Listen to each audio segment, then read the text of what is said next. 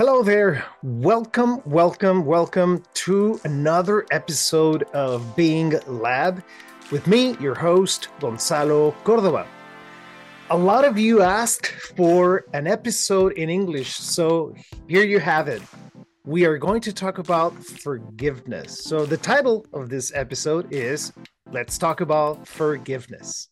Here we go. I am Gonzalo Cordova, and this is Being Lab conversations that transform the way you see the world.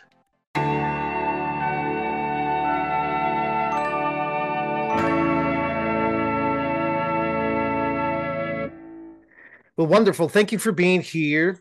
And first of all, I want to say how, for some people, the slight thought of forgiving becomes a challenge forgiveness or forgiving ourselves or others is typically connected with a sign of weakness or with something that you don't do. You may want to put that event or that sensation that brings a challenge or a problem with someone in the background, in the back burner. So when the time and the right time comes, you can use it to your advantage. And what I'm going to talk about today is an invitation to together to take a look at the the emotion of forgiveness from a different lens, from a different perspective. My hope is that by the end, by the end of this episode, you will be able to reflect, to ponder, and hopefully get inspired by taking responsibility of the act of forgiveness from a different place. As always, please drop your comments, send your questions. Always happy to support in this wonderful journey called life. So, thank you for being here. And the first part where I like to kick off this conversation is from the work of emotions. See, the big challenge we have as human beings in this era is that we learned, I would say 50 years ago, 50, 50 years ago, that emotions were really wrong. And those were things that are going to predispose you to do stupid things, right? That's what our parents or our grandparents thought when they were thinking about emotions. Now, something happened. There was a shift. There was a book. Everybody knows the book, Emotional Intelligence. And from then on, emotions are seen as a cognitive process. I want to challenge that. Emotions, from my perspective, are more of a conscious consciousness process that involves that requires not only your intellect, but also your body, your gestures, your breathing pattern, and of course, language. So, from this perspective, rather than emotional intelligence, I've been proponing, proposing emotional literacy. Not only that, emotionally conscious. That gives you choices so that when emotion comes and visits you, rather than rejecting the emotion and pretending it's not there, which, by the way, becomes the shit under the rug that then we can't all obviously we are going to have to face it at some point.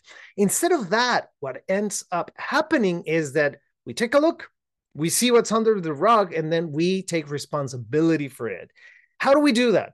We ask ourselves what is anger communicating in this moment What's the message of sadness? What is happening? Is letting me know about this event or this situation.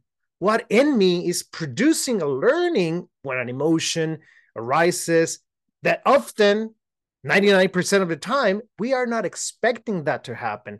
And over time, we then can predict and in some way make a choice when it comes to emotions. And so I think that's the an important baseline for us to work today. The baseline is emotions are a predisposition to act is what is going to predispose me to do and be in a certain way. Just like, you know, when you eat something super spicy, your predisposition is to calm that spiciness, that hotness, right? We say, this is too much. Over the tolerance of my glands, and I need to calm it down. Well, the same thing happens with anger. It's an emotion. It's something that it's like a flow of energy that you're like what's happening here? So we need to face that in a different way and relate. And sometimes like i was saying our our predisposition with anger is to throw fists or yell or push someone and that's not a good thing right we need to learn to dance with anger dance with sadness or with happiness. Or remember, there are more than 200 emotions. And so if we limit ourselves to, I'm happy, I'm sad, or I'm happy and I'm angry, well, then the spectrum becomes so narrow that we're missing so many other tones and colors. That's truly what makes life an interesting journey. And so, with that baseline, emotions a predisposition to act in a way that send the message let's talk about forgiveness and i always try to talk to people about forgiveness with the following metaphor i've always think of forgiveness as one of the steps of the ladder that is going to take us take us to a peaceful life right so I'll say it again. Listen to me carefully. Forgiveness is one of the steps of the ladder that helps us develop a peaceful life, a peaceful living. So if we, for whatever reason, choose not to forgive, that peaceful life is going to be pretty hard to accomplish we're going to feel like something's missing because that event that happened when somebody caught you in traffic is going to come back once again every time you are on the freeway, right? That's what happens. You're going to be fearful that somebody's going to cut, traffic is going to ruin, they are going to ruin my day. I've heard people saying that. Well, if we want to build that ladder, if we want to move into that direction, then we need to recognize that forgiveness is just a step and we can either choose not to and skip it or be and go part of it. So, what's forgiving? What's forgiveness?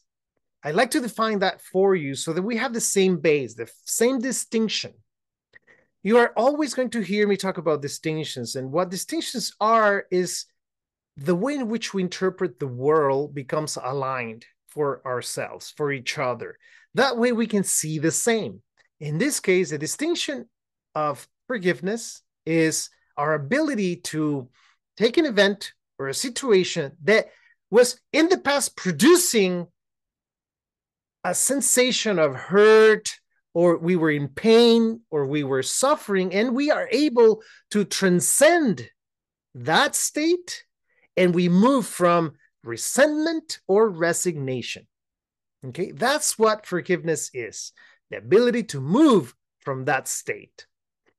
Again, we are not saying that that event was fine.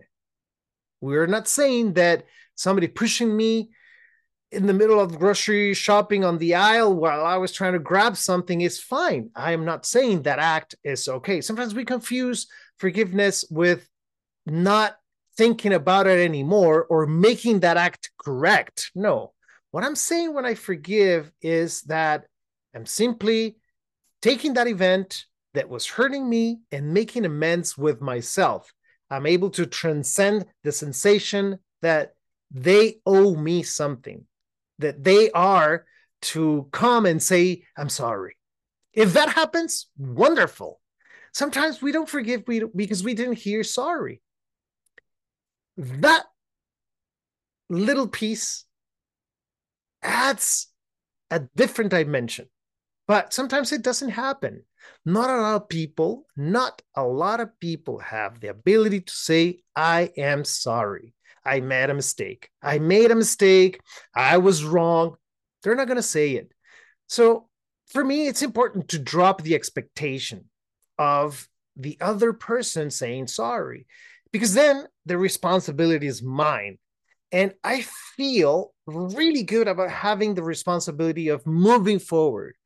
The ladder that I was trying to explain begins with acceptance, then you move on to forgiveness, and then on to peace, the peaceful life that I was talking. And hopefully from there, you move into ambition, ambition in a positive way, in which you want to create a new future, a new way of relating to that person. And so, our competence to forgive happens when we are able to accept, forgive, and move on to a peaceful situation. Once again, acceptance is another piece of the puzzle that for a lot of people is going to be a challenge because they think that when I accept, I'm saying that they were right and I am wrong. That's not what I'm saying.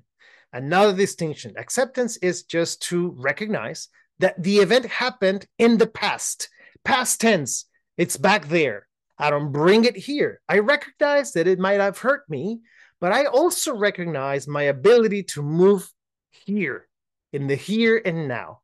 From here, now I can take a look, and whether I choose to forgive or not, I am already in a different situation. I hope this is making sense. Acceptance is the ability to recognize that the event happened in the past. Forgiveness is the ability to say that that happened in the past that caused me pain is no longer causing me pain making me feel like I'm suffering or I am the victim. I I'm not they are not in control of making me feel in any way. And from there, we may move. What is what is a challenge in a in order for us to forgive? Well, many times we don't forgive when we feel resignated or resent, resentful towards that situation. We think that when we forgive, we are less than the other person, that they won. We think that if we forgive, we are under the boot of the other person, right? That the battle we lost, the battle of whatever situation happened. And that's truly a high price to pay when we think about it in this way, of course. So, the other challenge that we have that prevents us from forgiving the other person is that we've abandoned ourselves to the idea that the other person owes us something. Like I said, like I said a few moments ago, when we think that as long as they don't say sorry, we're not gonna we're not gonna move forward, we're not gonna pass this situation, then we're stuck also, for whatever reason, we have not been able to find ourselves in acceptance. And like I said before, that's critical in this path to a peaceful life. If we don't accept, we are stuck in the past. Now, our stand towards that situation in many, many times stays in the past and we bring it constantly to the present to this moment. And so it is as though we've never accomplished the ability to move forward. We are constantly bringing that into the present tense, and that it is very, very debilitating. It is. It takes a lot of strength, a lot of commitment, actually, to bring it into this situation in this moment. So, why is it important to forgive? Why is it important to forgive? Well, forgiving is important for many reasons. The first thing that forgiving gives us almost automatically is that it allows us to rest, to feel more comfortable. It is as though you're no longer carrying a very heavy backpack everywhere you go. More importantly, if you find you bumped into the person you no longer feel like they owe you or you owe them something. That is a huge relief for a lot of people. Another critical component why is maybe important to forgive is that we then can choose to whether we want to rebuild the relationship relationship or end the relationship. It is about us making a decision and that's also something wonderful when we get to make that decision. Maybe through that event we learned wow I no longer want to be in relationship with that person. I don't want to continue creating futures with you because I just know that that event caused me so much pain. No, thank you.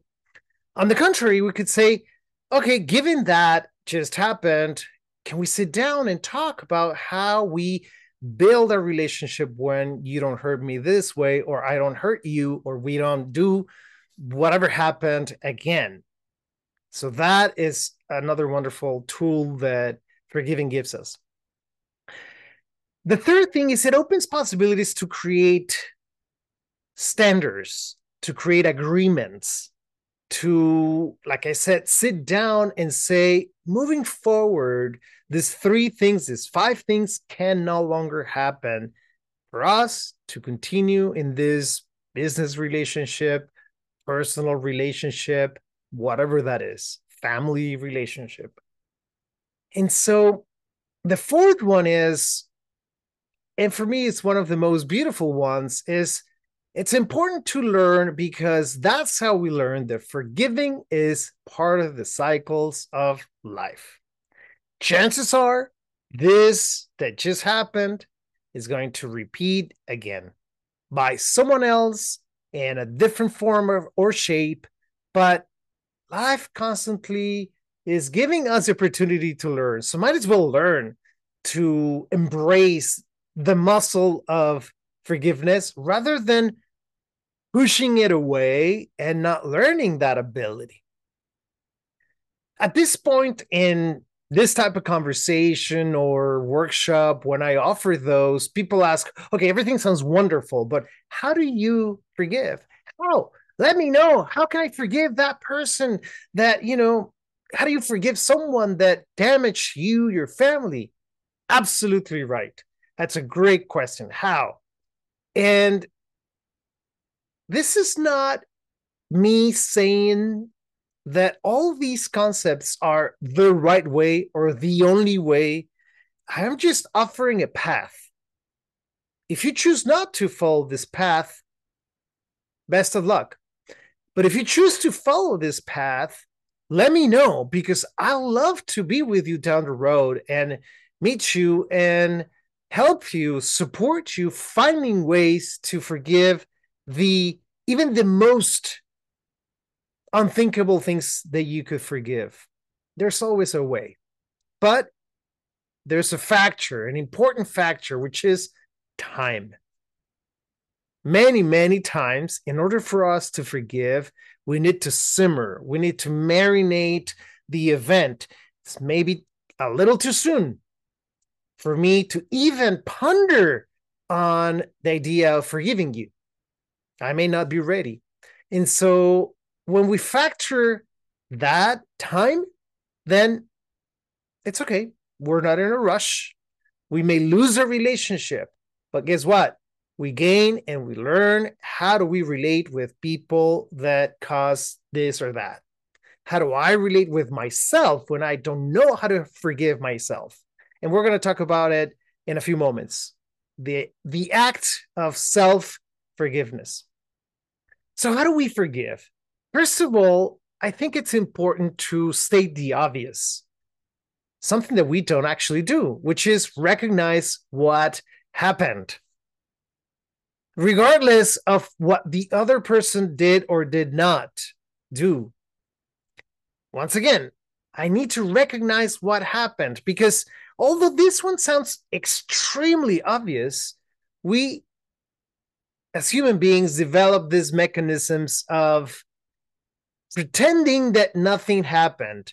And a lot of people use a social lubricant called alcohol, drugs to run away from those situations or forget about drugs and alcohol. They may go to a party, they may take the family on vacation, trying to pretend that the event did not happen. And so when we develop the ability to stop altogether and say, wow, holy shit, that was critical. That moment in our company, we were about to lose everything. We almost went bankrupt. Let's let's press the pause button and take a look at what happened to all of us as a system in a family that is so valuable when a parent says, guys, we just faced a terrible situation. How do we move forward together? How do we forgive? We're not ready. Okay, at least let's take a look. What's causing me? What's happening to me? So that's the first one. The second part of how do we forgive is to take a look at the assessment that we made of the situation and what's the fact that happened. I'm going to tell you a brief story. The other day, I was at the grocery store shopping, and someone was waving at me. Someone with a mask that I did not recognize. And I literally ignored the person because I was like, what's going on? Who is this person waving at me? I even thought well, they may be saying hi to someone else. I turned my face to see if someone else was there, and nobody was there. I thought this is a crazy person trying to say hi, and I just waved shyly, you know, very shy, and say bye. Who are you? And I left. I was grocery shopping. I was on the phone also, but later on, a coworker tells me, "I cannot believe that you saw me and you dared not to say hi. How could you? I will not forgive you for ignoring me." And the assessment that I made is I don't know this person. The fact is that that person was a coworker, but I had no idea. How could I? I under the mask, we all look different when we're wearing it. And so what I disclosed to her is like, wait a second, my apologies. I do want to apologize. However, I feel like you were not recognizable. Therefore, I don't feel like I owe you truly an apology in the sense that it was not a mistake. I just couldn't see you. So, can we agree that it was not intentional, that I did not ignore you, but really critical I did not recognize you. And in that moment, her face changed. There was a huge shift. Her demeanor changed. She was, oh, is that so? Yes. Oh, then forget about it. No worries. Yeah. How could you? You weren't able to see me. Precisely. So the second step is to detect what was the assessment, the assessment, and what was the fact. See, when you put on the table the objective and the subjective, many times the way in which we get triggered or the reason why we get triggered is not so much because of what happened, but because of the assessment that we made about the situation. So there you go. That's an important tool. The third one, the third one, sorry, is to ask ourselves, what's the cost for me if I do not forgive? many times the cost is great because if that person is our boss or our partner business partner or our spouse well we're going to carry that through our, our lives and it's going to be very painful many times there's no cost forget it that's fine you can move forward another way in which we forgive is to first go through that ladder that I mentioned in the beginning, which is called acceptance. I'm not going to repeat it. You already know it. Take a look at it. And when we arrive finally to peace, hopefully, that's when we forgive and forget. Most likely. We can actually go back to the person and see them face to face. And we no longer think about the situation, about cutting in traffic or, you know, running a scam on us. It's difficult. I know it is difficult. It can be very difficult, but it doesn't have to. It doesn't have to be difficult. You just need the right tools. And that's one of the things that when we don't have the right tool, we think this is impossible. I would never be able to do so. But when you have the tool, you can actually make it. You can actually make it happen. It's like trying to rock climb a rock, right? I don't know, Yosemite without equipment. For 99% of us, that's unthinkable. Only a few can do it. We've seen documentaries about these amazing things that people do with just bare hands. But for most of us, beginners in this type of sport, we need a lot of tools. We need a lot of technique. I just gave you the tools and the technique, it's also there. The last thing I want to mention before we end this episode, where we are talking about forgiveness, is but what happens when we need to forgive ourselves? That's an interesting journey.